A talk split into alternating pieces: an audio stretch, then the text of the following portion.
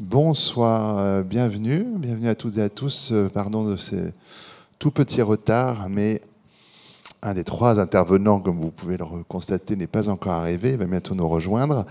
En tout cas, merci d'être présent pour ce, ce nouveau débat qui clôt donc un cycle intitulé Guerre d'hier, guerre d'aujourd'hui, après la Grande Guerre, il y a deux semaines la guerre du 21e siècle euh, la semaine dernière. Euh, c'est la question des raisons mêmes des conflits euh, que nous allons essayer d'aborder aujourd'hui.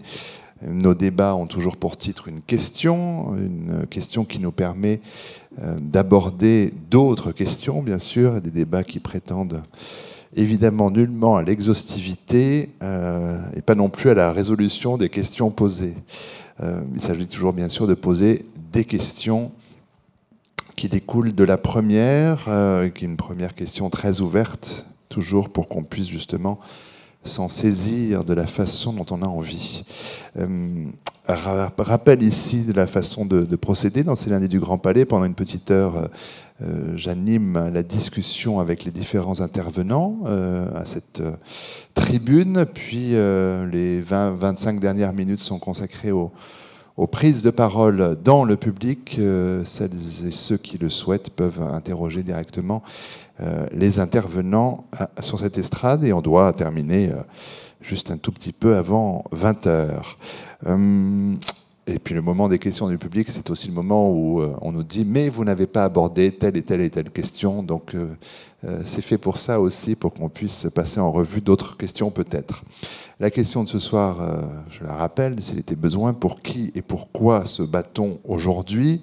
Alors je vais avoir bien sûr des, questions à poser à nos intervenants, mais je précise aussi déjà qu'ils peuvent, alors pour l'instant l'un et l'autre, ils seront trois normalement dans, un instant, euh, aussi intervenir, réagir sans que je leur donne euh, toutefois la, parole à chaque fois. Ils peuvent le faire de façon plus libre et plus euh, fluide. Alors, remercier d'abord à mes côtés Paulina Dalmayer, qui est journaliste, écrivain, puisqu'elle a publié en cette rentrée de septembre son premier roman, sous le titre, alors, qui sonne comme une provocation, Aime la guerre, une injonction, puisqu'il y a un point d'exclamation à la fin de ce titre. On aura l'occasion, bien sûr, d'y revenir. et puis, à présent, cette tribune également, Sami Maki, qui est maître de conférence en relations internationales à l'Institut d'études politiques de Lille. je ferai des présentations un peu plus longues dans un instant. Et nous attendons euh, Jean-Baptiste Jean-Gène Villemer, qui est, euh, entre autres responsabilités, euh, chargé de mission au ministère des Affaires étrangères, et qui est auteur, enfin qui a dirigé récemment un volume qui s'appelle Éthique des relations internationales, paru aux presses universitaires de France, cette maison d'édition qui, avec le Grand Palais, organise ces débats. Alors, ce sont des, invités qui ont des parcours et des, approches euh, différentes sur le sujet qui nous intéresse. C'est bien ça qui doit enrichir notre débat. Euh, peut-être commencer alors avec vous, Paulina Dalmayer, vous qui êtes euh, née en Pologne, arrivée en France à l'âge de 23 ans. Vous y avez soutenu une thèse de doctorat consacrée au, journalisme européen. C'est à l'université Paris 2 Panthéon-Assas. vous avez écrivé euh, notamment pour Causeur, le site internet, et puis pour divers titres de la presse polonaise. Et puis ce premier roman, donc euh, Aime la guerre, euh, chez Fayard, lors de la rentrée littéraire de septembre dernier. Peut-être pour commencer par évacuer la question du titre, l'évoquer, ce Aime la guerre, point d'exclamation. Pourquoi ce titre-là? Ce titre-là ça, peut vous paraître euh, presque risible, mais euh, pour moi, c'est avant tout une sorte d'hommage, d'un clin d'œil à Claude Durand, qui était le premier à me remarquer euh, chez Fayard et à me faire confiance, puisque c'est lui, en tant qu'éditeur de Solzhenitsyn, a publié Aime la révolution de Solzhenitsyn. Donc, Aime la guerre vient un peu de là. Pas uniquement, bien sûr, mais c'était c'était une manière euh, pour moi de, lui remercier de, la confiance euh, qu'il m'avait accordée. Mais au-delà de ça, en effet, sans, vouloir euh, être provocatrice, j'ai assumé cette, cette injonction, comme vous dites, parce que j'ai rencontré, euh, rencontré des gens qui ont fait la guerre, qui ont vécu des choses euh, insupportables, mais euh, qui en même temps, une fois après cette, une fois cette expérience de guerre finie, on en gardé des meilleurs souvenirs de leur vie. Donc il y a quelque chose quand même à creuser dedans. Et euh, si vous interrogez des anciens combattants, toujours, euh, ils vont vous dire que les meilleurs moments de, leur vie, ce sont des moments passés euh, pendant des périodes d'activité guerrière. Euh, on y reviendra plus longuement tout à l'heure, mais dire que vous avez notamment été en Libye, alors là c'est une expérience particulière, mais euh, beaucoup en Afghanistan, et c'est ce qui a vraiment nourri ce, mm. roman-là. Qu'est-ce que, euh, qu'est-ce que le réel vous a oui, enseigné, que vous avez eu envie de transmettre par le biais du, roman? Qu'est-ce que vous avez envie de, de, faire entendre et comprendre aux lecteurs de la guerre, justement? Premièrement, que mm, nous, j'entends par ce nous, nous les Occidentaux, nous avons depuis un certain nombre d'années une vision de, des guerres comme euh, d'un événement qui ne nous concerne pas, qui est complètement aseptisé. C'est un processus qui, à mon avis, a commencé avec euh, la première guerre euh, en Irak. Ensuite, nous avons eu affaire à des à des essais de, de voilà de, sur sur la guerre euh, la guerre en Irak a-t-elle euh, a-t-elle lieu ou non euh.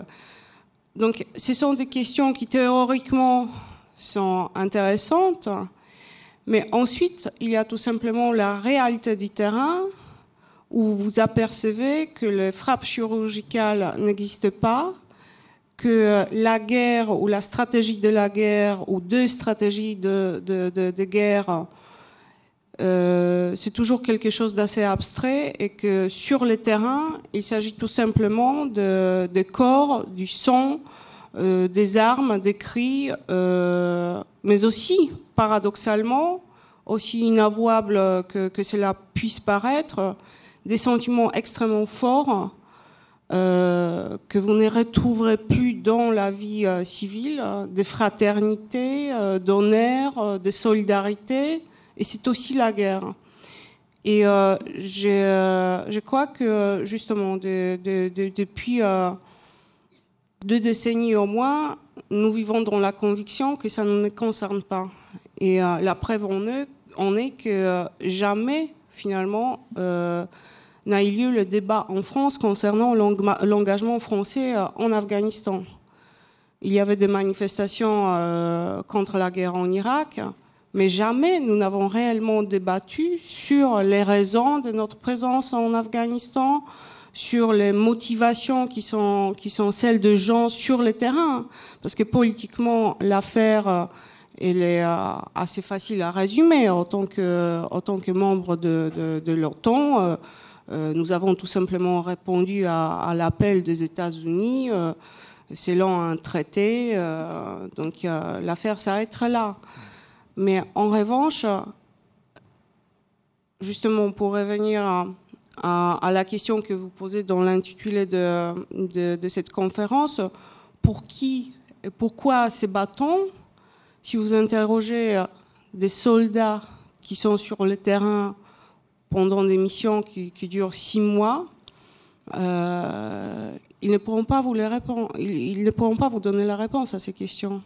Euh, Merci pour cette première prise de parole qui ouvre déjà beaucoup de, euh, beaucoup de pistes de réflexion. Je salue l'arrivée de Jean-Baptiste Jean-Gène Villemer, avec qui je vais d'ailleurs tout de suite donner la parole en précisant que vous êtes philosophe, juriste, que vous enseignez l'éthique et le droit de la guerre à Sciences Po Paris et à l'école spéciale militaire de Saint-Cyr. Vous êtes l'auteur de, nombreux livres, parmi lesquels La guerre au nom de l'humanité, tuer ou laisser mourir. On, reviendra à ce livre-là euh, tout à l'heure. Et puis, euh, vous avez dirigé euh, l'ouvrage collectif Éthique des relations internationales. Ce sont deux livres qui ont paru aux presses universitaires de France.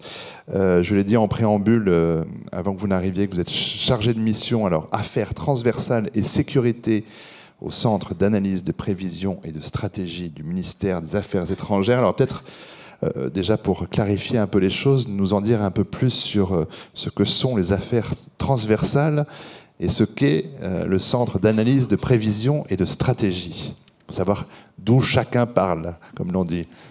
Bonjour et, désolé pour ce, retard.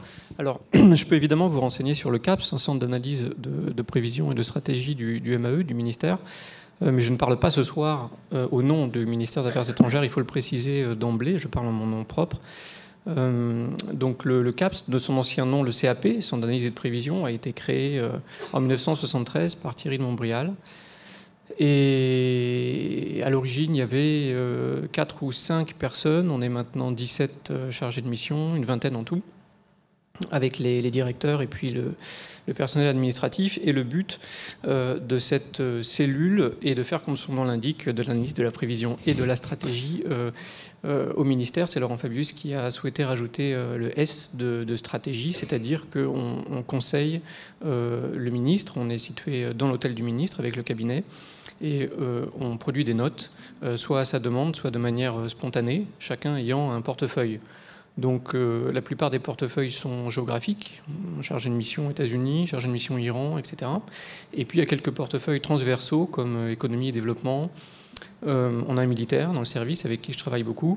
Euh, puisque moi, affaires transversales et sécurité, ça renvoie essentiellement aux euh, conflits armés euh, et à tout ce qui est onusien, mais dans la dimension sécuritaire, sécurité collective, Conseil de sécurité, justice pénale internationale, donc tout ce qui concerne les débats actuels sur la CPI, par exemple, l'offensive africaine, le débat sur les drones, nouvelles technologies, la cybersécurité. toutes ces questions-là relèvent des affaires, des menaces transversales en réalité, donc des affaires transversales et de sécurité. voilà mon portefeuille sur ces questions, je vous inviterai à, participer au débat, mais en votre nom et en votre qualité à la fois et d'enseignant et de chercheur, d'essayiste aussi, euh, par rapport à ces publications. Euh, Sami Maki, pour finir le, tour de, euh, de, cette tribune, docteur en sociologie politique, spécialisé dans les relations internationales, à l'école des hautes études en, sciences sociales à Paris, maître de conférences contractuelles en sciences politiques à, à Sciences Po Lille depuis 2010. On, va parler de vos recherches postdoctorales qui se sont effectuées dans le cadre d'un programme qui a été financé par euh, l'Agence nationale de la recherche, un programme qui s'appelle, euh, qui avait été baptisé Transguerre. Et je pense qu'on aura matière évidemment à alimenter notre, notre débat ce soir. Parmi les, publications euh, qui sont les vôtres, on peut notamment signaler, et on en reparlera je pense aussi, militarisation de l'humanitaire, privatisation du militaire. Et à l'issue du programme euh, dont je parlais, Transguerre, vous avez co-dirigé un ouvrage euh, collectif, Sociétés en guerre, ethnographie des mobilisations euh, violentes. C'était aux, éditions de la Maison des sciences de l'homme. Peut-être nous parler quand même de ce projet dont le titre complet était Transformation des guerres, dispositifs privés et publics de mobilisation et de gestion de la violence. Quel était son objet et de quelle façon est-ce que vous y avez contribué, Sami Maki Bonsoir, merci de cette invitation. Euh, alors, c'est vrai que le programme Transguerre était euh, sur plusieurs années en fait une tentative de faire collaborer euh, plusieurs disciplines, notamment l'anthropologie, la sociologie, la science politique, la sociologie, pour essayer d'avoir non seulement une démarche interdisciplinaire, essayer de dépasser le cadre peut-être un peu trop euh, théorique et abstrait euh, de certaines sciences sociales euh, sur la problématique de la guerre, en étant à l'écoute bah, du travail des africanistes. Hein. En fait, il s'est déroulé ce travail au sein du Centre d'études africaines de l'École des hautes études en sciences sociales et avec l'IRD. Donc il y avait aussi une collaboration entre laboratoires, et notamment en étant à l'écoute de, des gens de terrain, euh, de terrain justement qui vont en Afrique, euh, qui sont assez proches aussi de ces euh, formes de mobilisation violente. par exemple, ce qu'on appelle le phénomène des écuries au Congo, Brazzaville, étudié par euh, euh, Ganga, qui euh, effectivement sont autant de configurations de, combattants, de structures combattantes qui peuvent se mobiliser du jour au lendemain de manière assez rapide. je pense que dans l'actualité, ces écuries sont encore assez, assez actives, très proches des, bien sûr des, des différentes structures de pouvoir, et en même temps, effectivement, permettent des comparaisons géographiques, des échanges entre scientifiques en essayant justement d'essayer de se débarrasser de, tout ce qui fait parfois la lourdeur du débat euh, académique, parfois trop marqué par les disciplines, notamment en France, où on a très peu d'approches qui soient strictement centrées sur l'étude de la guerre ou même de la paix d'ailleurs. Hein. on a par exemple en Grande-Bretagne, aux États-Unis, beaucoup de programmes qu'on appelle de peace studies ou de war studies qui ont pour objet d'étudier justement ces phénomènes-là en essayant de mobiliser un ensemble de ressources et de savoir-faire, et notamment aussi de faire dialoguer chercheurs et praticiens. Et ça, c'est vrai que c'est, en termes de pratiques euh, culturelles, de la recherche, euh, il y a des distinctions très nettes qui, se, qui, qui, apparaissent entre les pratiques anglo-saxonnes et le monde francophone, où on est beaucoup euh, dans la segmentation des, métiers, des savoirs, et on a du mal à avoir une vision globale des choses et une capacité au dialogue, notamment avec des gens de terrain. Et donc c'était un petit peu l'objectif de ce travail, en essayant aussi de, croiser la perspective locale des africanistes et la perspective plus globale, dont je m'occupe notamment, euh, on va dire, des stratégistes, ou en tout cas des, des personnes qui s'intéressent à ces réseaux plus globaux de la prise de décision politique, de la réflexion stratégique qui sont mes terrains à moi, euh, où effectivement, à Bruxelles, New York, euh, Washington, D.C., on parle de la guerre, on, la planifie euh, et on, crée aussi des concepts, des outils, des instruments, notamment y compris technologiques, pour permettre une conduite de la guerre qui se veut plus efficace, plus rationnelle. Euh, plus soucieuse aussi de deniers publics, donc notamment euh, avec un souci du retour sur investissement. Euh, ça répond en partie à la thématique de ce soir, effectivement, un souci de collaboration entre acteurs civils et militaires pour reprendre notamment l'intitulé d'un ouvrage qui maintenant un peu qui date un petit peu mais qui reste je pense assez vrai sur la question de la double logique de militarisation de l'humanitaire et de privatisation du militaire. Ce sont des éléments qu'on retrouve totalement dans le débat actuel notamment sur la privatisation. Voilà on, se rend bien compte que dans l'actualité euh, très immédiate euh, même un contexte français euh, souvent réticent à la problématique de l'externalisation en milieu de défense, finalement euh, accepte l'idée que pour pouvoir faire face aux multiples mobilisations et opérations en cours, euh, notamment dans le domaine maritime, on a besoin de penser la relation avec le partenaire privé. Donc autant d'éléments qui participent de ce qu'on appelle la transformation des guerres, de la nature des guerres, parce que les acteurs sont différents, euh, les logiques d'intervention sont différentes, et en même temps, il y a cette idée que malgré tout, pour pouvoir mettre fin à une situation de conflit, on doit pouvoir euh, comprendre le séquençage, euh, le déroulement du conflit. Et traditionnellement, effectivement, on distingue la prévention des conflits, la gestion du conflit lui-même et la sortie de crise. Autant d'éléments du débat euh, qu'on retrouve autour du Mali, autour de l'opération Sangaris. Donc, au-delà même de la perspective académique de mise en perspective critique et historique, il y a aussi l'idée que ça doit entrer en résonance avec les débats actuels, effectivement, qui ont lieu dans certains espaces pas assez dans le monde démocratique, notamment du débat parlementaire. Et tout à l'heure, euh, euh, notre collègue euh, parlait de l'incapacité des forces armées à répondre de pourquoi ils se battent. Moi, je pense que autant les forces armées sont là pour mettre en œuvre une politique, autant le politique doit pouvoir répondre à cette question-là, et notamment rendre des comptes. Donc autant d'éléments de ce qu'on appelle la gouvernance, et notamment la redevabilité, accountability, qu'on retrouve beaucoup en Grande-Bretagne, aux États-Unis, avec des dérives parfois, hein. rien n'est rose, y compris là-bas, hein. mais en même temps, euh, euh, c'est vrai que les débats ont souvent lieu, même avec un petit décalage. Il se trouve que dans l'espace latin, euh, dans la francophonie, ces débats ont quand même du mal à émerger, ce qui, du point de vue de la recherche, pose problème. Des questions sémantiques, hein. on en a parlé aussi beaucoup la semaine dernière. On parle de conflit, on parle d'intervention. alors, question euh, dont l'énoncé est simple, hein, que je vais vous poser à tous trois, en commençant par Paulina Dalmayer. On va refaire un petit tour. Qu'est-ce qu'une guerre, selon vous?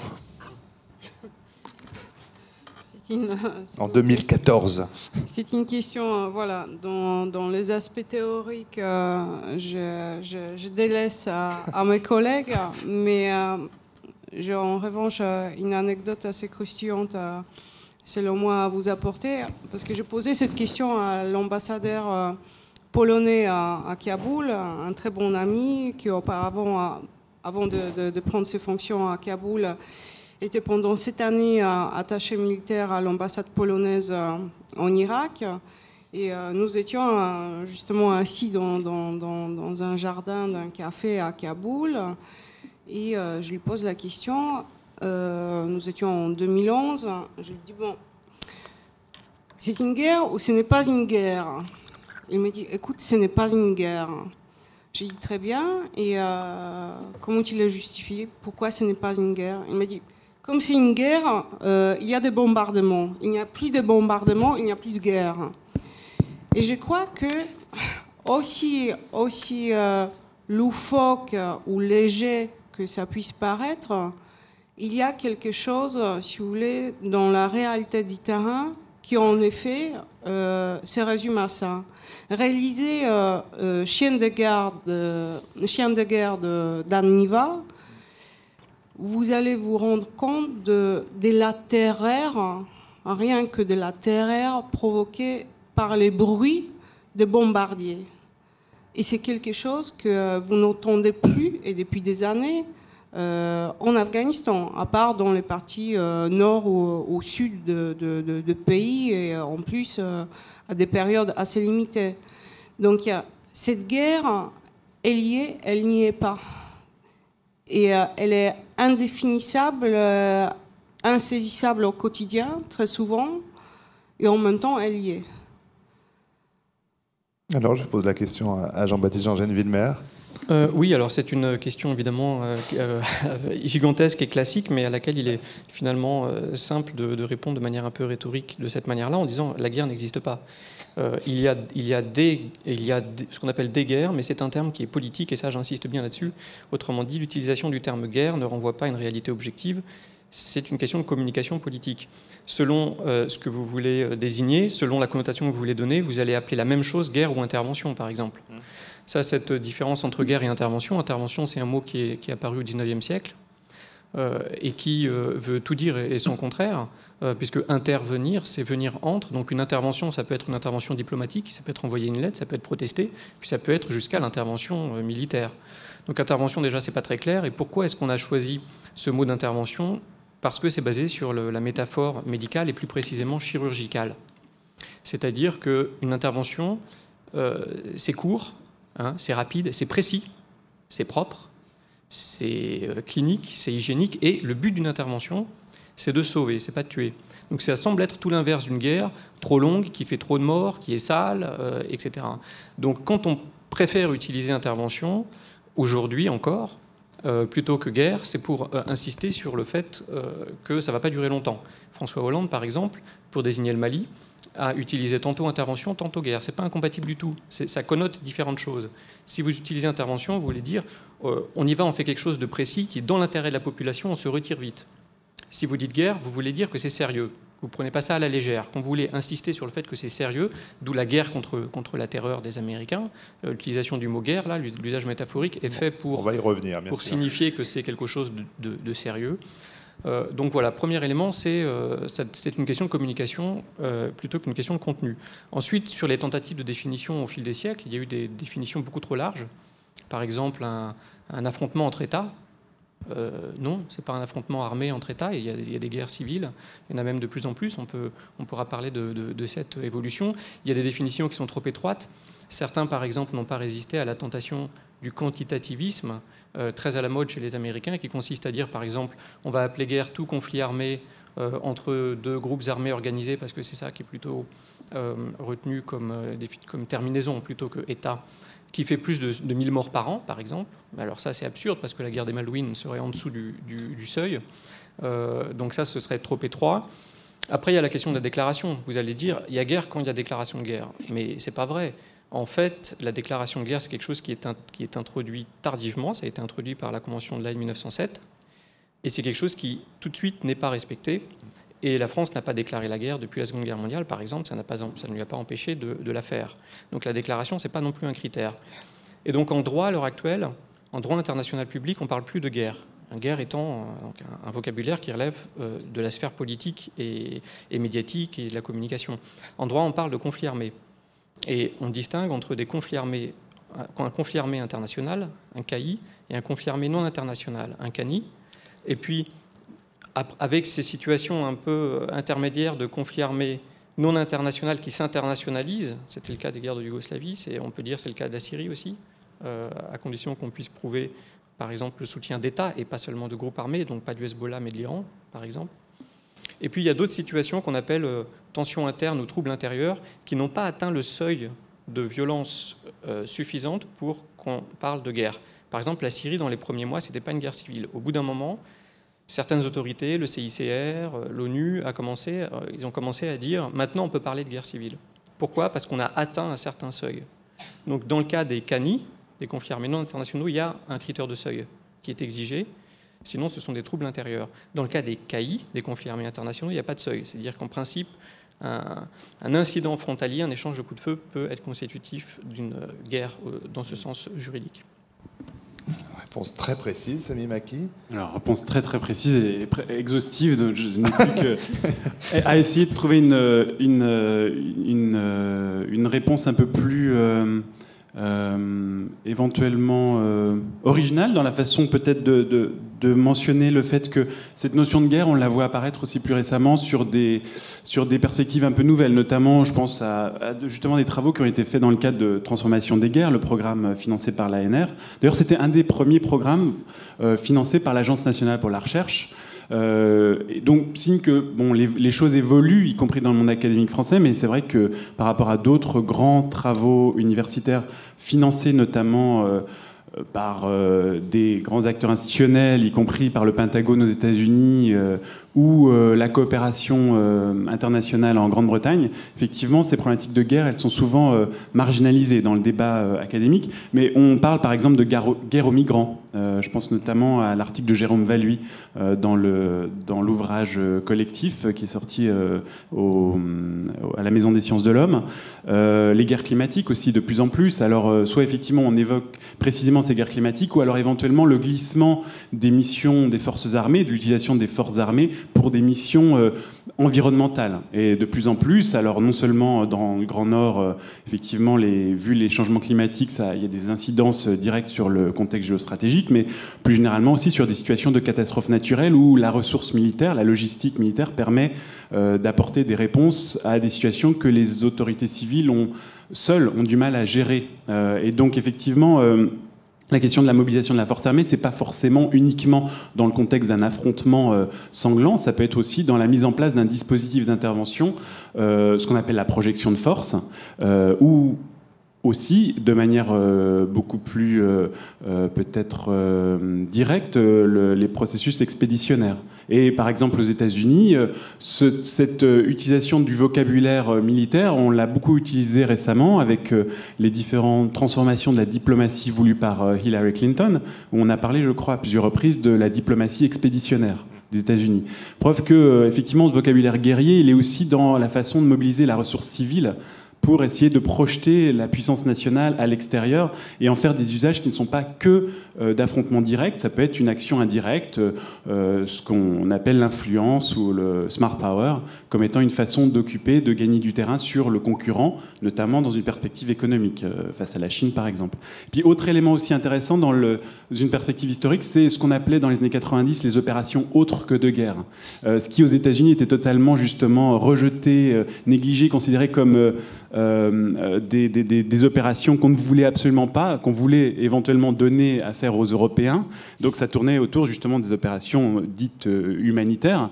Euh, et ça a été totalement négligé par l'administration Bush 1 jusqu'au moment où ils se sont rendus compte que en fait ces questions qui étaient totalement marginalisées parce que n'étant pas le cœur de métier de la mission militaire, effectivement elles étaient quand même cruciales, voire stratégiques à certains moments, et on les a rebaptisées opérations de stabilisation, voire de contre-insurrection. Donc effectivement, le contexte explique beaucoup euh, la place de la communication politique et de, du, mot pour mobiliser aussi les ressources nationales en fonction des intérêts de la puissance nationale dans un contexte bien particulier, euh, en fonction aussi des capacités de mobilisation de cette ressource militaire.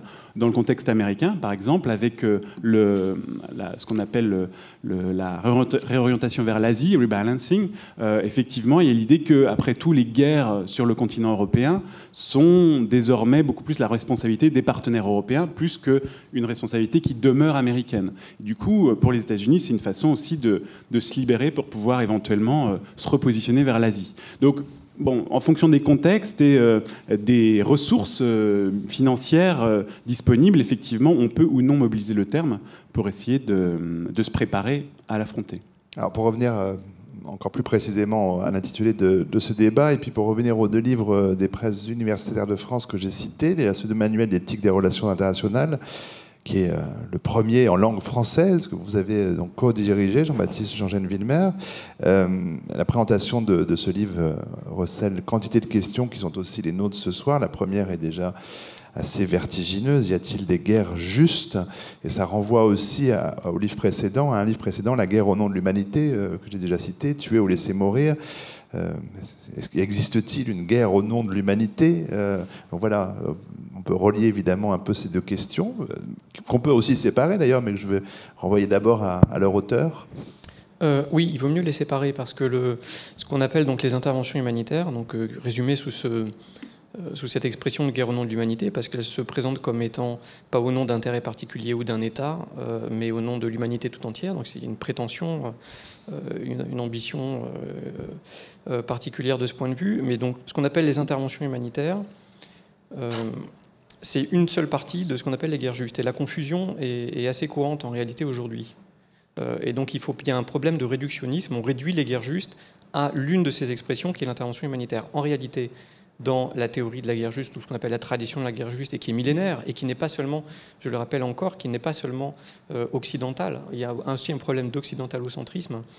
Euh, il y avait une tradition de la guerre juste dans d'autres civilisations, dans d'autres religions. Il se trouve que c'est le christianisme qui, surtout avec la, scolastique médiévale, l'a codifié, notamment saint Thomas d'Aquin et d'autres. Euh, mais voilà, pour l'origine, en, tout cas, depuis le début, on distingue plusieurs espèces de guerres considérées comme justes et dont l'intervention humanitaire n'est que l'une d'entre elles et qui n'est d'ailleurs pas apparue tout de suite. Dans l'Antiquité, euh, à part en Chine antique, euh, elle n'était pas présente. La première étant la légitime défense. La guerre juste la plus évidente, c'est la guerre de légitime défense. Autrement dit, c'est la guerre défensive qui n'est pas offensive. Euh, il y a beaucoup de, textes qui bannissent de ce point de vue les guerres offensives, les guerres de conquête, uniquement pour la conquête territoriale, pour le gain, etc. En revanche, la légitime défense, c'est considéré comme acceptable.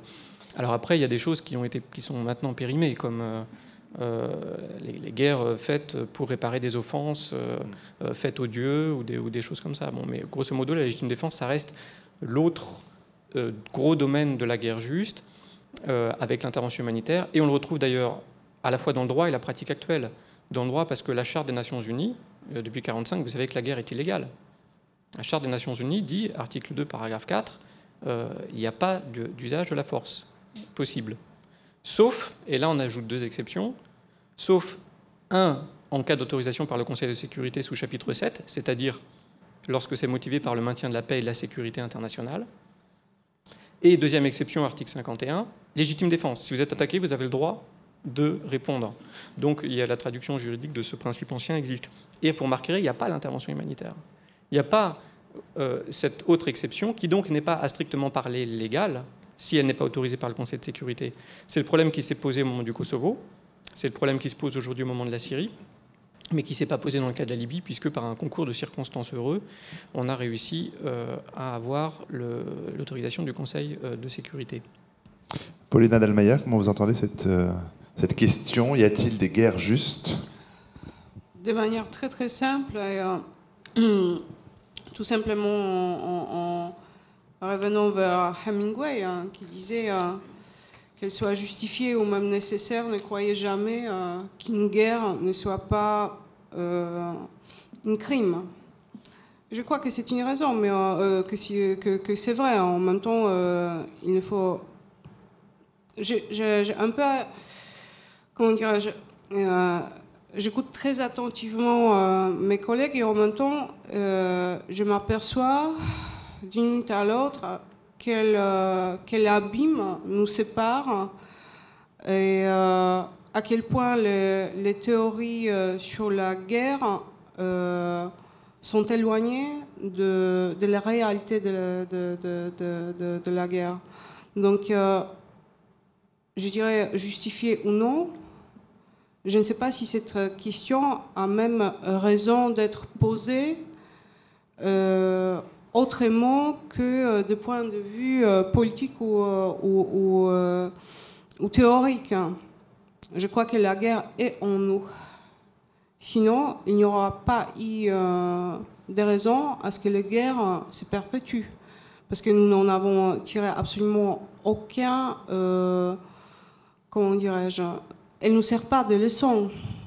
C'est-à-dire, chaque guerre euh, reproduit euh, le nombre d'horaires plus ou moins comparables.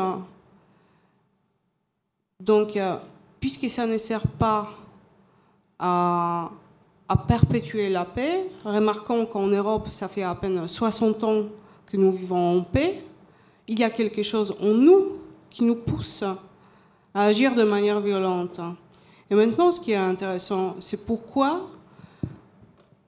nous, les Occidentaux, commençons à, être si, euh, comment dirais-je, hostiles à l'idée de la guerre comme si nous euh, refoulions la violence qui est en nous.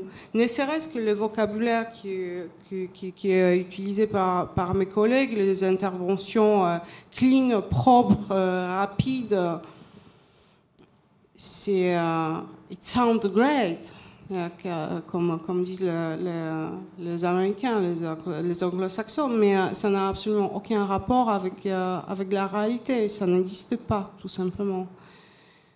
Mais nous voulons le croire, et nous le croyons de surcroît.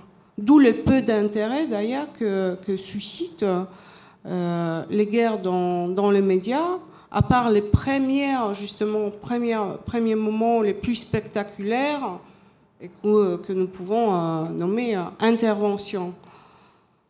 Mais que savons-nous de ce qui se passe maintenant en Irak? Est-ce que ça nous intéresse? Non.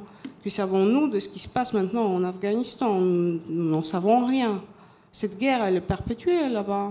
Elle a toujours lieu. Donc la question, elle est, à mon sens, je ne sais pas si elle est vraiment, si elle est vraiment justifiée. Sami Maki. Euh, je pense que pour revenir un petit peu à, notamment la situation au Kosovo et le débat tel qu'il a pu euh, émerger dans les années 90 euh, autour de cette idée notamment des interventions chirurgicales et effectivement ce parallèle avec l'idée que plus on intervient tôt, plus on peut éviter la diffusion du mal. Et il y avait beaucoup de travaux dans les années 90 qui faisaient vraiment ce parallèle avec euh, certaines maladies qui touchaient le corps et, l'idée que plus euh, on développait euh, une attitude proactive pour prévenir le développement de, ce mal, moins on risquait de, voir la situation nous échapper totalement. Et donc, forcément, ça, me rappelle une partie des débats portés par les ONG, par, les Nations Unies au début des années 90, puis par les ONG, notamment la Carnegie, à New York qui euh, avait produit un rapport sur la prévention des conflits meurtriers et qui avait euh, quand même produit toute une série de rapports très intéressants, très riches, à partir de la situation dans les Balkans, qui montraient effectivement qu'il était temps de passer à une, stratégie de la prévention des conflits.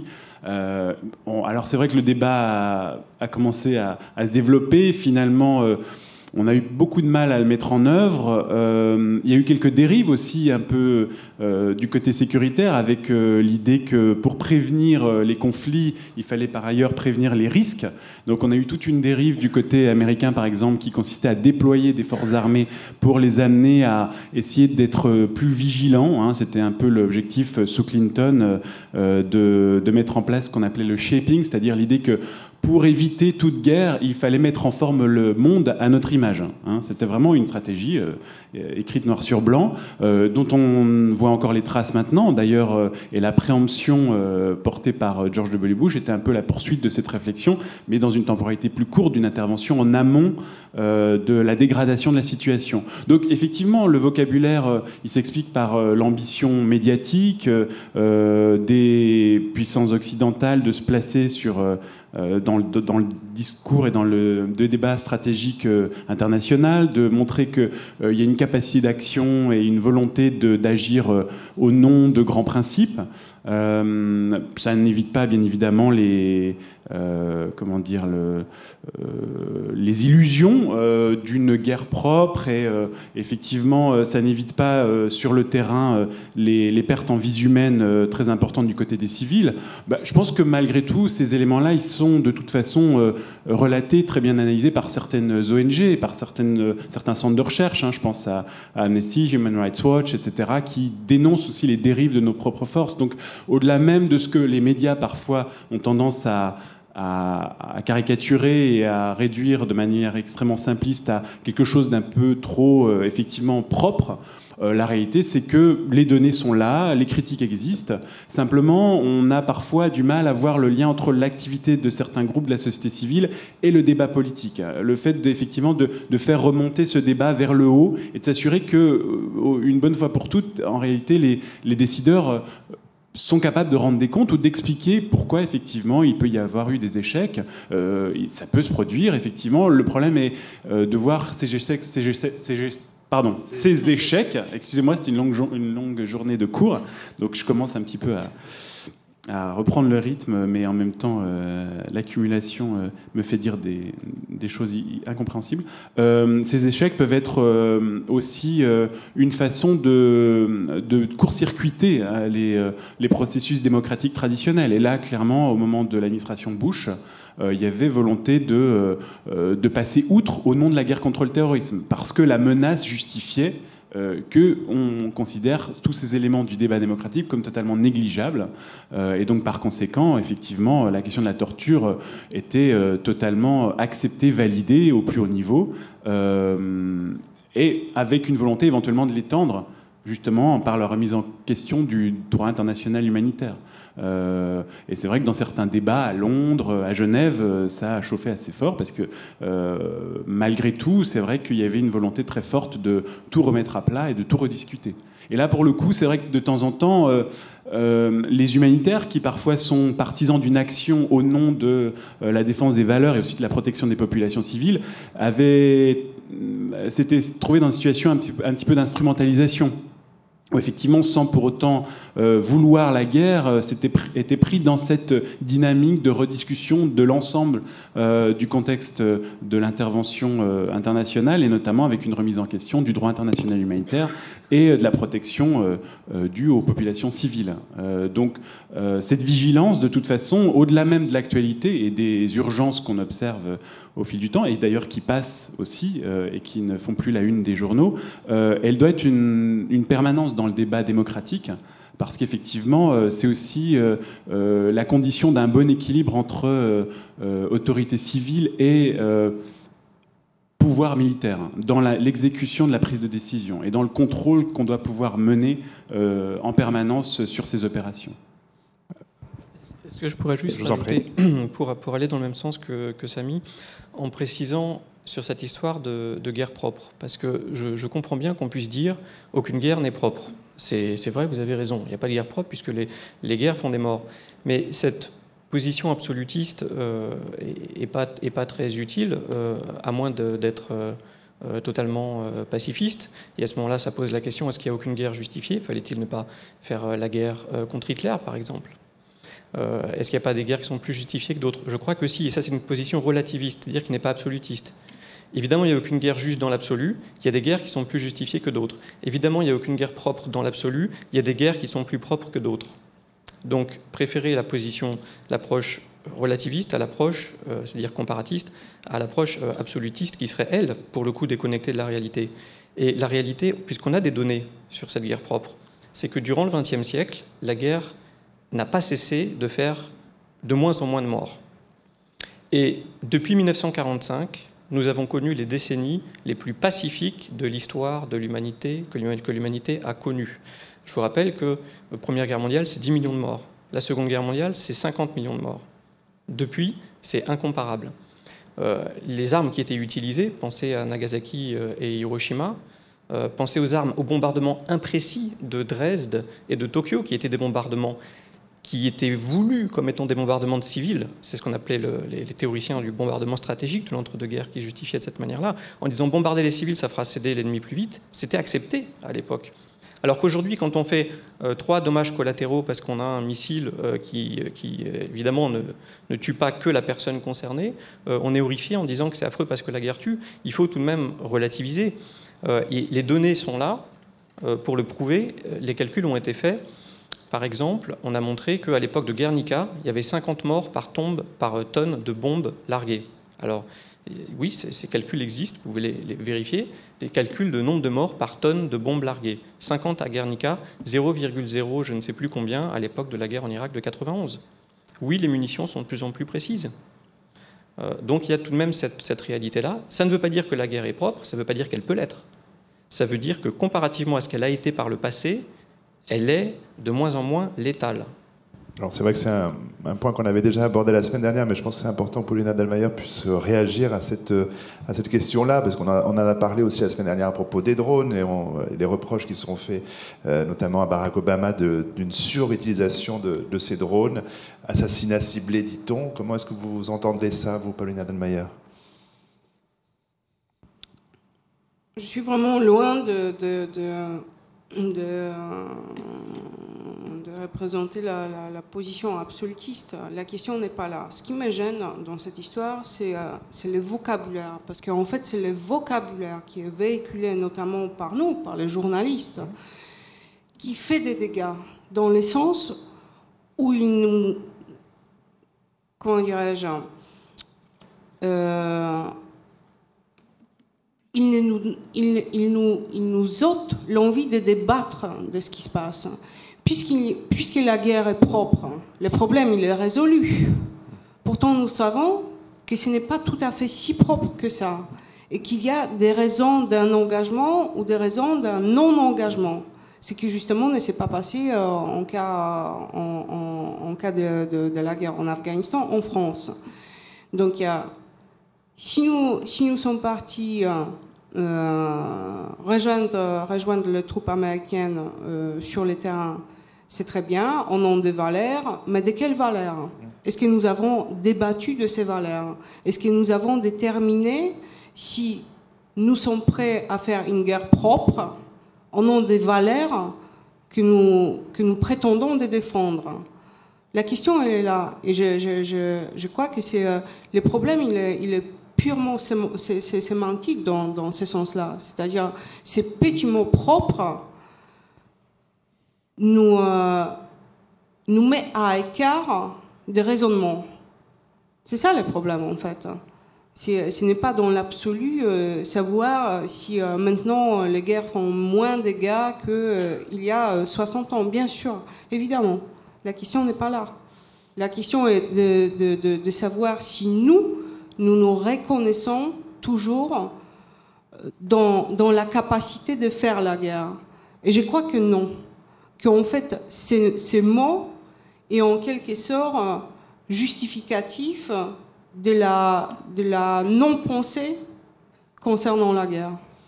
Alors peut-être relancer la question euh, euh, vers euh, Sami Maki et Jean-Baptiste Jean-Gène Villemer sur la, question d'intervenir ou pas en, prenant de terrain l'Afrique que vous connaissez bien et la Syrie. Pourquoi on y va, pourquoi on n'y va pas? Comment est-ce que pour qui et pourquoi se rebattons On repart de là, Sami Maki l'Afrique que je connais bien, oui, pour des raisons personnelles, mais non, en fait, en réalité, mais je l'ai dit tout à l'heure, hein, mais j'ai pas de. Mon terrain, c'est vraiment. Euh, je collabore avec les africanistes et ils en savent beaucoup et j'apprends beaucoup d'eux.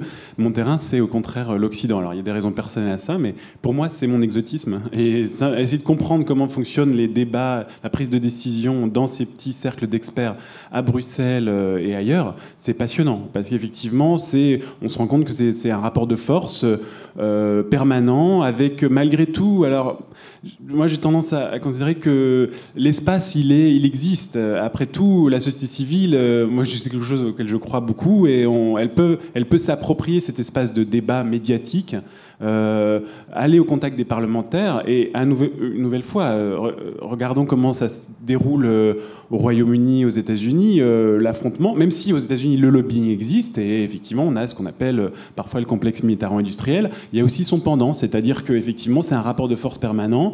Il n'y a pas une vision des choses. C'est une négociation permanente avec quelquefois effectivement un rapport de force qui se fait en faveur du Pentagone, mais où la diplomatie peut marquer des points. de même, la coopération arrive à se positionner. C'est parfois difficile, mais du côté des ONG, on peut faire un travail formidable et rendre disponible, notamment grâce aux nouveaux médias, cette information et la diffuser avec cette idée d'un travail de terrain qui peut remonter jusqu'au sommet et, influencer euh, la prise de décision. Euh, bah, effectivement, euh, malgré tout, ce vocabulaire, il, aseptise un petit peu le débat, il a, il a tendance à, à, remettre à plus tard une réflexion de fond sur les objectifs recherchés. Hein.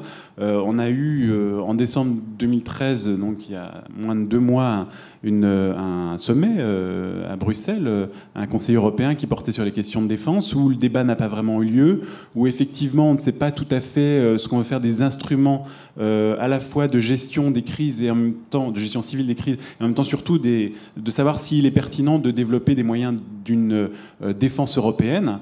Euh, parce qu'effectivement, dans le, contexte actuel, euh, avec des budgets très contraints, avec euh, un désintérêt de l'opinion publique pour ces questions-là, on n'en voit pas tellement les enjeux. Parce qu'effectivement, ces enjeux-là, ils, sont plutôt sur le long terme, notamment dans notre capacité à agir de manière autonome, sans dépendre nécessairement des capacités américaines, etc. etc. Je ne vais pas développer sur cette question-là, mais où, au final, effectivement, la question de l'engagement en Irak, en Afghanistan, doit pouvoir être discuté non plus seulement en fonction des, euh, de notre bonne volonté euh, euh, et de notre capacité à satisfaire notre partenaire américain et de montrer qu'on est capable de faire et de prendre nos responsabilités, mais aussi en fonction des priorités qui nous concernent, nous, Européens, sur une représentation de, de nos intérêts, surtout de, de la scène internationale, qui nous, qui nous est plus, plus particulière à nous, Européens.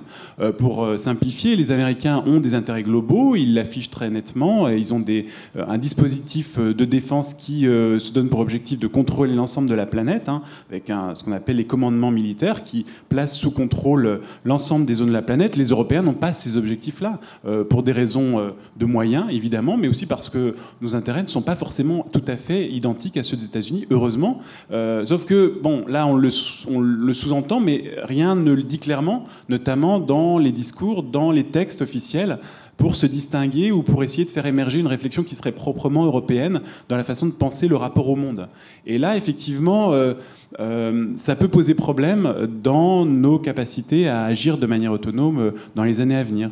Euh, ou alors de nous positionner face à d'autres pays émergents, hein, la Chine, la Russie, où effectivement, malgré tout, la menace d'une guerre plus classique ou de tensions interétatiques n'est pas totalement à exclure. Et donc, se focaliser, comme nous le suggèrent les Américains, sur ce qu'on appelle les conflits de basse intensité, la, la contre-insurrection, la guerre contre le terrorisme, c'est pas forcément toujours très pertinent. Et ce partage des tâches, au final, même s'il nous, euh, nous semble pertinent dans le contexte actuel parce qu'il est moins coûteux pour nous, hein, et pour nous, citoyens européens, en même temps, il peut avoir des effets désastreux à plus long terme parce qu'on se refuse de penser l'éventualité d'une guerre euh, plus classique. Et ça, effectivement, euh, ça doit être débattu. Et je pense que du côté des, des, acteurs de la défense, on est aussi en attente de ce débat civil sur ces questions-là. Hein, ce qu'on appelle en France le lien armée-nation. Je pense que les forces armées françaises, notamment, l'attendent beaucoup parce qu'elles ont pour souci aussi de servir la nation et ce que l'autorité civile définit comme la priorité. Hein, et euh, euh, bon, du côté des forces armées, on est toujours sceptique euh, quand on voit les autorités civiles vouloir confier des missions de plus en plus larges, de plus en plus floues aux forces armées, parce que d'une part, il y a le contexte budgétaire qui rend les choses très compliquées, mais parce que par ailleurs, c'est jamais très sain de, à, donner à faire des tâches civiles à des forces armées. Donc, effectivement, je pense que la question, elle est bonne à poser, et cette critique que vous avez, elle est tout à fait pertinente, mais elle s'adresse avant tout à nous civils, et notamment, y compris au monde académique, dans la façon de au final, considérer cette question-là est essentielle, parce qu'elle nous concerne au quotidien, y compris d'ailleurs dans des prolongements plus sécuritaires. Avec depuis le 11 septembre cette idée que la guerre à l'extérieur, elle doit aussi se mener à l'intérieur. Et donc, par conséquent, euh, des questions autour de, ce qu'on appelle l'espace privé, privacy, et euh, la question du contrôle euh, des communications et des échanges à l'intérieur même de, nos démocraties. Donc, effectivement, ce débat-là, il n'est pas nécessairement exclusivement destiné à alimenter le débat sur les guerres à l'extérieur. C'est aussi une préoccupation dans notre vie quotidienne, à travers la télésurveillance, etc. Avant de donner la parole au public, euh, je retourne vers l'extérieur, vers Jean-Baptiste Jean-Gène Villemer, pour reparler de la Syrie. Euh, au tout début des événements, euh, avant que l'appellation guerre civile, pour suivre ce que vous disiez tout à l'heure, ne soit, ne soit donnée à ce qui se passait en Syrie, vous étiez plutôt opposé à une intervention, je, parle du tout début hein, des, événements, notamment en raison du, du, veto exercé par la Russie au Conseil de sécurité de l'ONU. Vous voyez là beaucoup trop d'inconvénients, si je puis dire, et pour résumer vraiment euh, euh, une intervention possible. Comment est-ce que votre, euh, votre analyse a évolué et par rapport aussi à ce qui peut se passer dans les, dans les opinions publiques? Alors d'abord, il faut préciser pour répondre à votre question sur Libye-Syrie que la position qu'on peut avoir sur la Libye euh, sur la Syrie, pardon, justement, le lapsus est révélateur, elle, a du mal à se, à se faire sans euh, faire référence à, la Libye. Et c'est une partie du problème. Une partie du problème, pour deux raisons. La première, c'est que les situations sont très différentes. Et la deuxième, euh, c'est que l'épisode libyen a peut-être nuit à l'épisode syrien. premièrement, les deux situations sont très différentes et c'est la raison pour laquelle en politique étrangère, il faut faire attention vraiment à avoir une approche au cas par cas et éviter les généralités. Euh, pour essentiellement euh, euh, pour, pour, plusieurs raisons qui font que même si à la base on a à peu près la même chose, c'est-à-dire un dictateur qui opprime son peuple, le peuple qui commence à se révolter, le dictateur qui dans le sang écrase la rébellion, et là dans le cas libyen intervention extérieure, dans le cas syrien non. Pourquoi? Surtout que si on en reste au critère de la cause juste, c'est-à-dire pourquoi intervenir, pour protéger le peuple libyen. Donc là, on est en plein dans l'intervention humanitaire, en vérité. Si on en reste à ce critère de la cause juste, on a beaucoup plus de raisons d'intervenir en Syrie à l'heure actuelle, avec plus de 110 000 morts, qu'on en avait d'intervenir en Libye euh, au moment où on l'a fait, euh, puisque le, seuil était beaucoup plus bas. Enfin, les dégâts commis par Kadhafi étaient, étaient beaucoup plus bas. Néanmoins, on est intervenu en Libye, pas en Syrie. Euh, pourquoi? Pour plusieurs raisons. La première, c'est que l'opposition euh, libyenne euh, était mieux organisée et surtout elle contrôlait exactement la moitié du territoire. Donc on pouvait, depuis cette moitié du territoire qui était sécurisée, euh, mener l'offensive sur le reste. Dans le cas de la Syrie, vous voyez comme c'est compliqué, ça change chaque jour, etc. Surtout l'opposition syrienne est très divisée, ce qui était moins le cas de l'opposition libyenne. Et c'est cette division qui nous pose problème majoritairement aujourd'hui, c'est-à-dire qu'on se demande, et c'est affreux, j'en conviens avec vous, si Assad n'est pas un moindre mal. Euh, si euh, ce qui viendra après la chute d'Assad, euh, c'est-à-dire Al-Nosra, c'est-à-dire un groupe qui est affilié à, Al-Qaïda, si ce n'est pas quelque chose qui serait pire qu'Assad à l'heure actuelle. Donc on en vient à se poser ces questions qui sont, qui sont très dures. et ça explique beaucoup l'inaction de la communauté internationale. La deuxième raison, c'est que le, le, régime libyen était, était, beaucoup moins fort, il était faible militairement. le régime syrien est plus, il est plus fort, il est mieux équipé, il est notamment équipé d'un système de défense euh, équipé, alors on ne sait pas à quel degré il l'est, mais un système de défense antimissile livré par les Russes qui poserait euh, problème à une intervention. Même si ça, peut être une, fausse excuse, parce qu'on sait par exemple que les Israéliens ont, déjà réussi à mener des, interventions plus ou moins clandestines euh, dans l'espace aérien syrien sans être inquiétés, et aussi avec la Russe de désactiver à travers une cyberattaque, donc là on en revient à la question du cyber qui est intéressante, de désactiver, en pénétrant le système de radar syrien pour, que, pour effacer leurs propres avions. Euh, donc les, Syriens n'ont pas vu les avions israéliens dans le ciel. Euh, donc, euh, bon, les, théâtres sont, très différents, même si à l'origine le mal est, le même. Donc, c'est la raison pour laquelle on a pu intervenir en Libye et, pas, et pas en Syrie. Pourquoi? Parce que si l'intervention est humanitaire, son principe, c'est tout de même de causer plus de bien que de mal. C'est de sauver plus de personnes qu'on en tue. C'est ça l'idée. Euh, je pense que ça peut se défendre dans le cas de la Libye, même si on se pose toujours le problème du contrefactuel. Comment sait-on que si on n'était pas intervenu, peut-être que... Voilà, on ne peut pas savoir. Donc on compare une situation réelle avec une situation qui aurait eu lieu si on n'était pas intervenu. C'est le problème du contrefactuel. Donc on ne saura jamais si on a sauvé plus de monde ou pas, quand on est intervenu. Donc ça, c'est un problème épistémologique fondamental. Néanmoins, dans le cas de la Libye, on peut spéculer que oui. Dans le cas de la Syrie, la réponse est a priori négative. C'est la raison pour laquelle je m'y opposais à l'époque et je suis toujours sceptique euh, aujourd'hui. Euh, c'est-à-dire qu'une intervention, euh, un, serait beaucoup plus lourde que celle nécessaire en Libye pour percer les défenses syriennes. Deux, entraînerait un risque de conflagration régionale considérable qui n'existe pas dans le cas de la Libye. La Libye est en état relativement isolé. Là, vous voyez où est située la Syrie. C'est quand même pas la même situation. Euh, il y a déjà euh, euh, une, escalade régionale dans une certaine mesure avec le rôle du Hezbollah notamment. il y a les Russes derrière. Il n'y avait pas les Russes au moment de la Syrie. Si les Russes sont derrière avec autant d'acharnement aujourd'hui, c'est aussi en partie à cause de la, de la Libye parce qu'ils ont eu l'impression de s'être fait avoir. avec la résolution 1973, en réalité, tout ça est profondément hypocrite. Les Russes qui ont voté la résolution savaient très bien ce que la résolution disait. La résolution disait toutes les mesures nécessaires pour protéger les civils, comme la source de la menace qui pesait sur les civils, c'était Kadhafi, comment imaginer une seule seconde qu'il était possible de protéger les civils sans faire tomber Kadhafi? Donc oui, la 1973 a mené à un changement de régime. D'ailleurs, avant la 1973, il y avait les 1970, qui, euh, par laquelle le, le, Conseil de sécurité saisissait la CPI. Saisir la CPI dans le cas de Kadhafi, ça veut bien dire qu'il doit partir. Donc il y a aussi l'idée du changement de régime. La Russie qui a voté les deux résolutions, comment peut-elle après euh, venir euh, euh, s'indigner qu'elles ont été abusées et que, ah c'est surprenant, on a eu un changement de régime alors que ce n'était pas prévu C'était tout à fait prévu, elle le savait.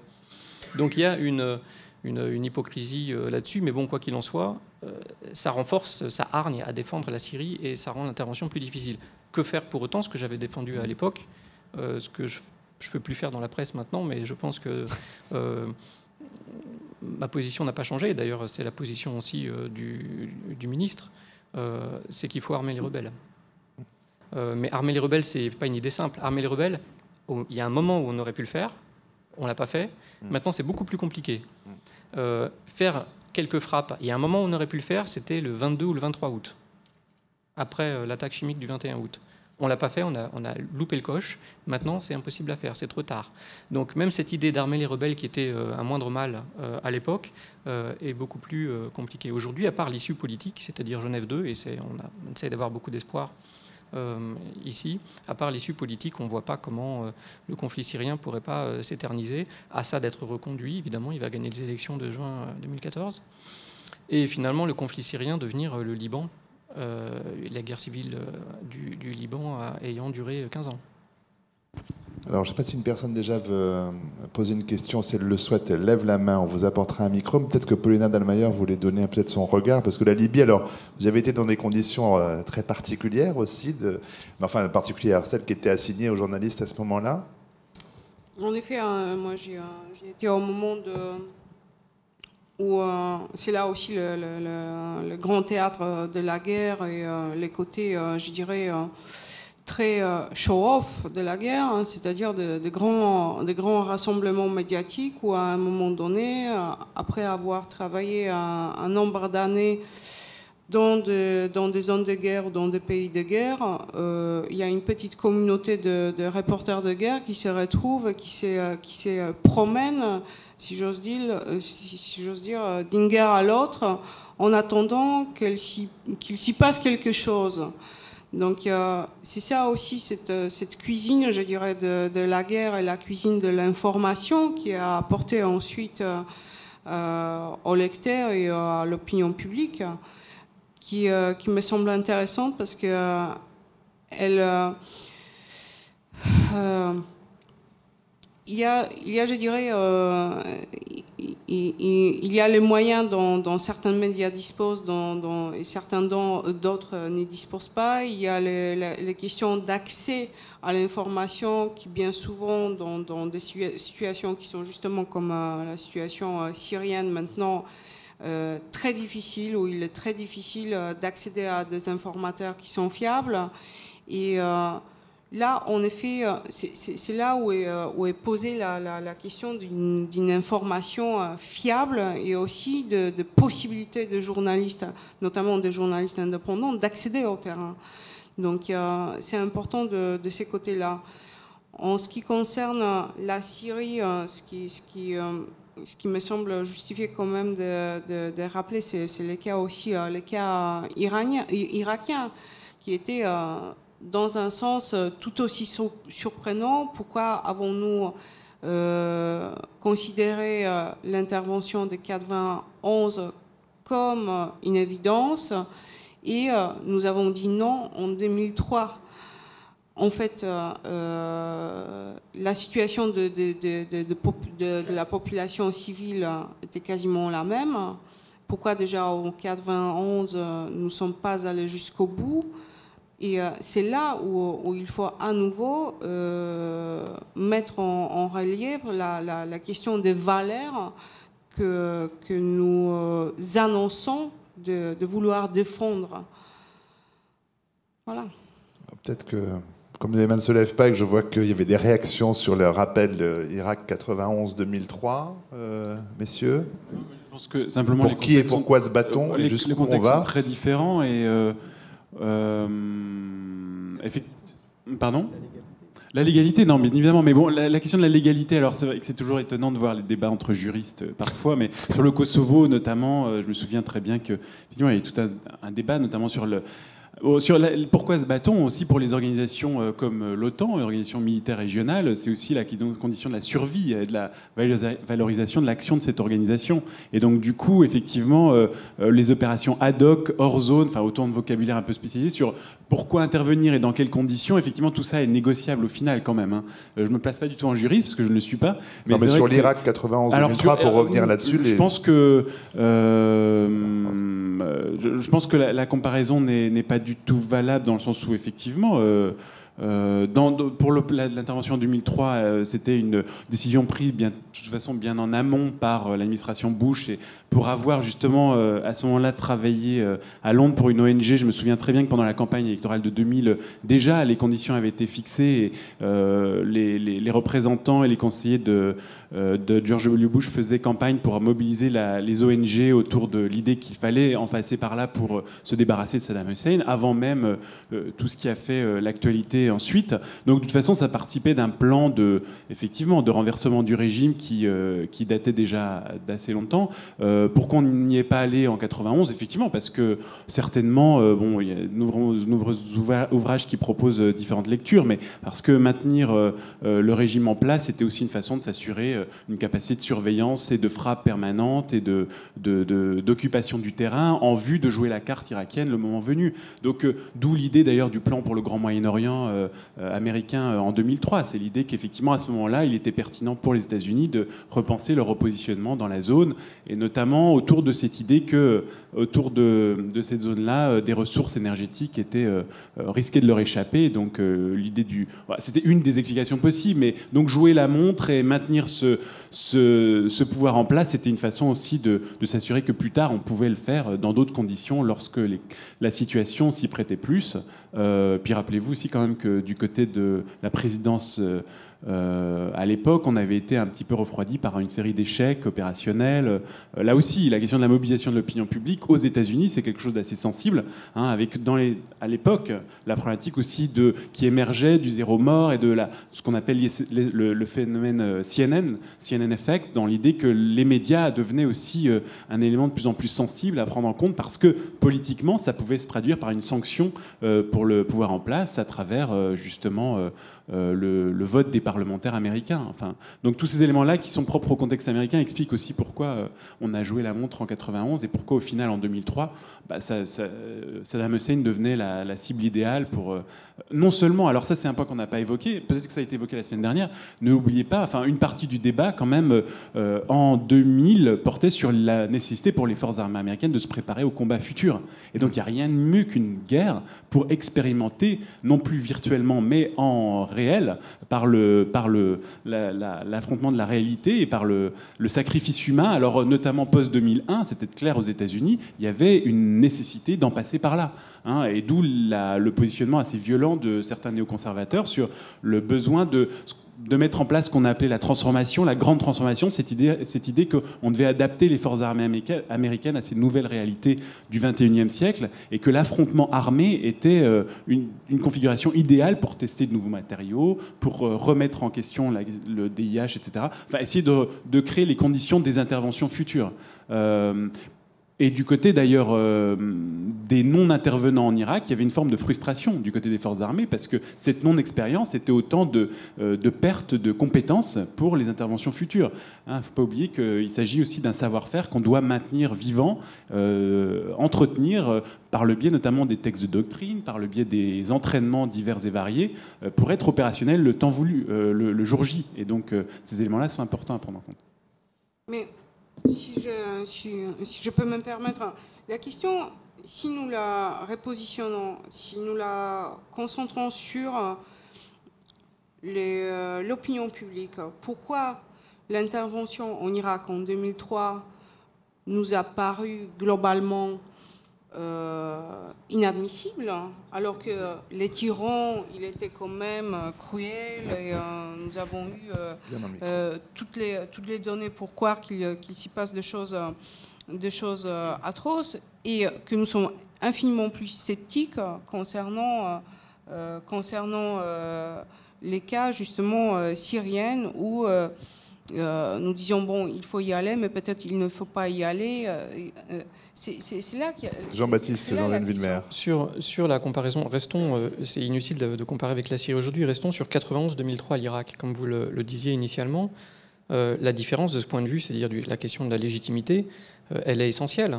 En 1991, l'Irak a commis un crime d'agression en envahissant le Koweït. réaction légale et multilatérale de chasser l'Irak du Koweït. Ça n'allait pas jusqu'au changement de régime nécessairement, c'était pas dans le, mandat. Le but, c'était pas de punir un dictateur, c'était de, de rétablir une intégrité territoriale. Donc l'intervention de 91 était légale et légitime. L'intervention de 2003, je vous rappelle, est totalement illégale. Et je, dirais même illégitime, elle est basée sur euh, rien de justifié. Euh, si on commence à dire parce que c'est un dictateur qui opprime son peuple, alors c'est normal d'y aller, alors à ce moment-là, il faut intervenir au Turkménistan. Euh, il faut intervenir en Érythrée, euh, il faut intervenir les deux gros, la Chine et la Russie, qu'est-ce qu'on en fait euh, etc. Non, c'est pas cohérent. C'est pas parce qu'un dictateur opprime son peuple qu'on intervient. Il faut avoir une base juridique un peu plus solide, ou alors il faut qu'il y ait des massacres de grande ampleur. En, en 2003, Saddam Hussein ne commettait pas de massacre de grande ampleur. On aurait pu euh, invoquer euh, cet argument humanitaire euh, en 88, au moment du génocide d'Anfal. On aurait pu le faire après 91, au moment des purges qui ont eu lieu en 2003. Il n'y avait rien. Il n'y avait pas non plus de lien avec les armes de destruction massive. Il n'y avait pas de lien avec Al-Qaïda. tout ça s'est effondré. Tous les arguments américains se sont effondrés. Et c'était une intervention qu'on appelle unilatérale, même si elle s'est faite à 48 États. Unilatérale dans le sens où elle s'est faite sans aval de la communauté internationale sans le Conseil de sécurité. Donc c'est deux situations extrêmement différentes sur le plan de la légitimité. C'est normal de trouver euh, légitime l'intervention de 91 et illégitime celle de 2003. Alors, une question dans la salle, monsieur. Oui, bonsoir. Je voudrais savoir, euh, mis à part la légalité d'une intervention ou, pas en série, et connaissant les,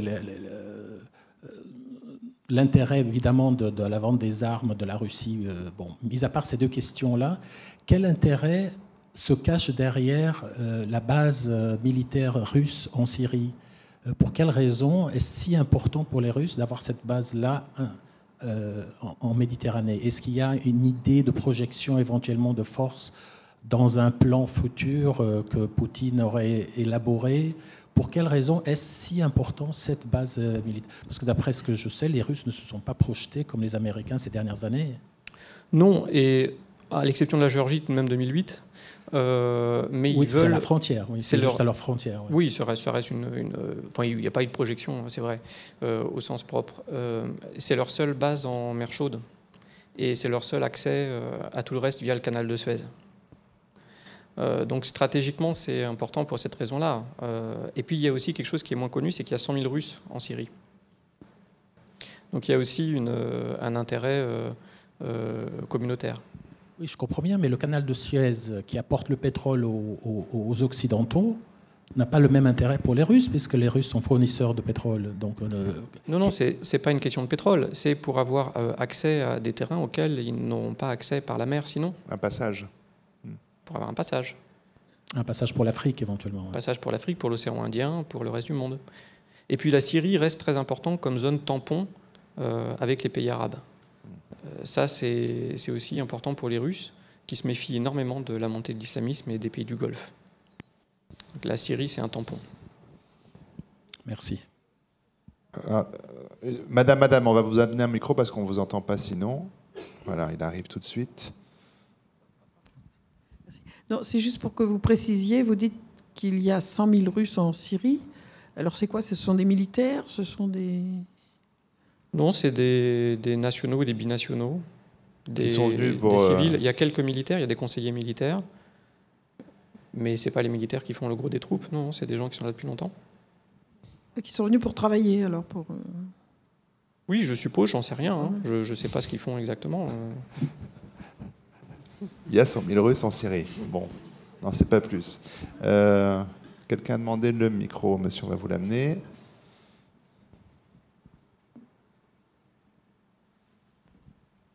Oui, vous avez dit que les guerres font de moins en moins de victimes.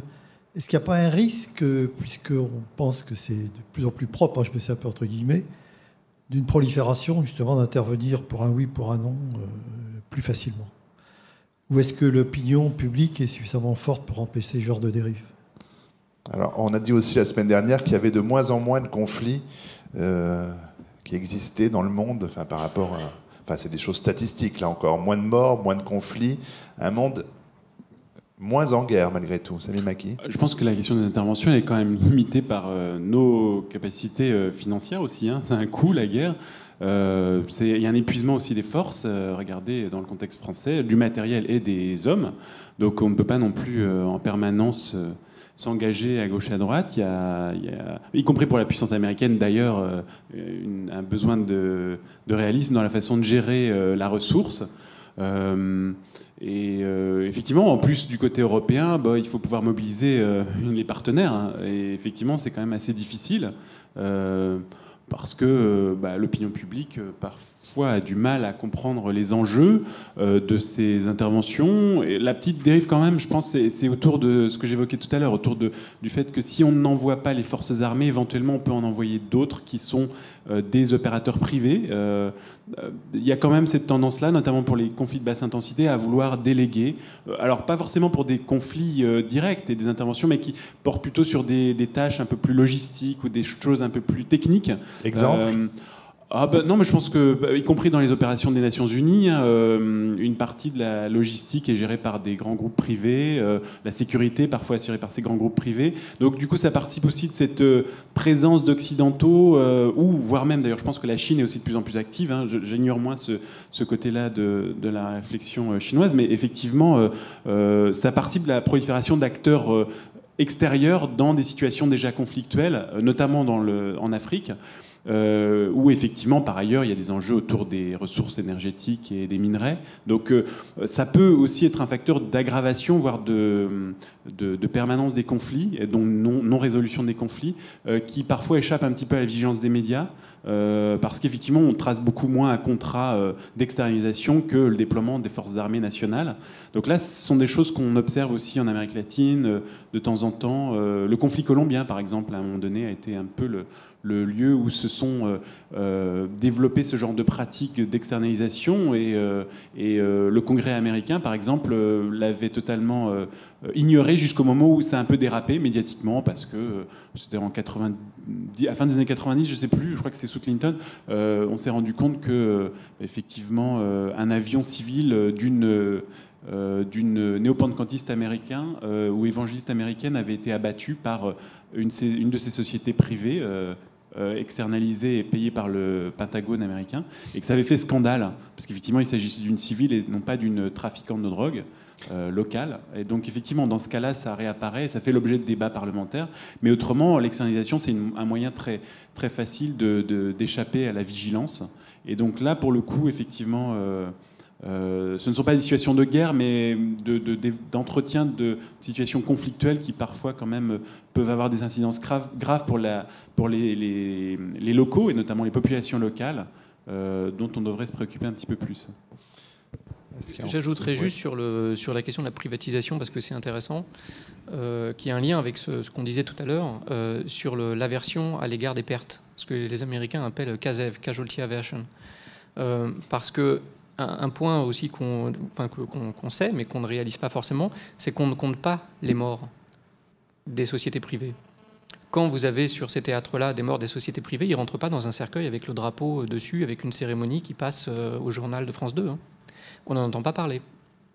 Donc ils ne sont pas comptés. Donc, euh, pour les, dirigeants, en tout cas ceux qui peuvent euh, les envoyer facilement, ils peuvent le faire sans l'aval du Parlement, premier intérêt. Deuxième intérêt, quand ils reviennent dans des body bags, la population n'est pas informée, il n'y a pas de couverture médiatique. Donc c'est tout bénéf dans un contexte où, dans les démocraties occidentales, dans les sociétés libérales contemporaines, euh, l'acceptation de la mort euh, est en pleine euh, réduction. Alors, juste petite nuance, parce qu'il se trouve qu'une chercheuse américaine, Deborah Evans, avait quand même dit que malgré tout, et puis on l'a observé un petit peu dans les médias, les familles se mobilisent.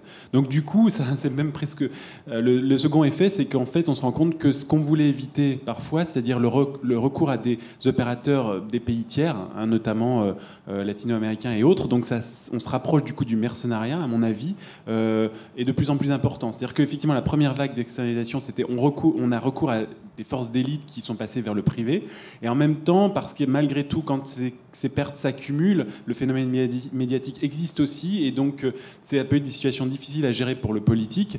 Et on passe par, euh, par des partenaires locaux. Donc, qui du coup se retrouvent dans des contextes africains ou euh, latino-américains quand même assez proches des milieux mercenaires qu'on voulait justement éviter en ayant recours à des grandes sociétés qui sont cotées en bourse, etc. Donc à voir, hein, c'est vrai que c'est à, vérifier à travers une étude plus approfondie, mais malgré tout, euh, ce qu'on pensait éviter par euh, le recours aux, sociétés privées, on a tendance parfois, dans certains contextes, à, en voir certains effets à, plus long terme. Voilà. Est-ce qu'il y a encore une question dans cette... Euh, Bonsoir. Ah pardon, je n'avais pas vu. L'un de vous évoquait tout à l'heure, euh, sans vraiment aborder le sujet, la, cybercriminalité. Et euh, je voulais savoir quels étaient, selon vous, les impacts à venir pour les 5-10 prochaines années de la cybercriminalité pour les États et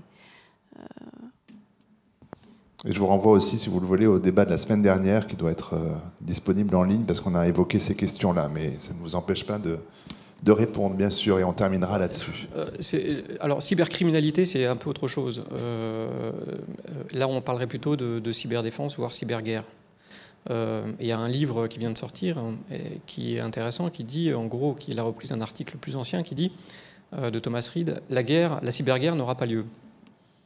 Euh, l'idée, c'est qu'effectivement, il n'y aura pas vraiment d'échanges uniquement cyber euh, qui vont atteindre, le seuil euh, de violence nécessaire qui fait qu'on puisse parler de, guerre.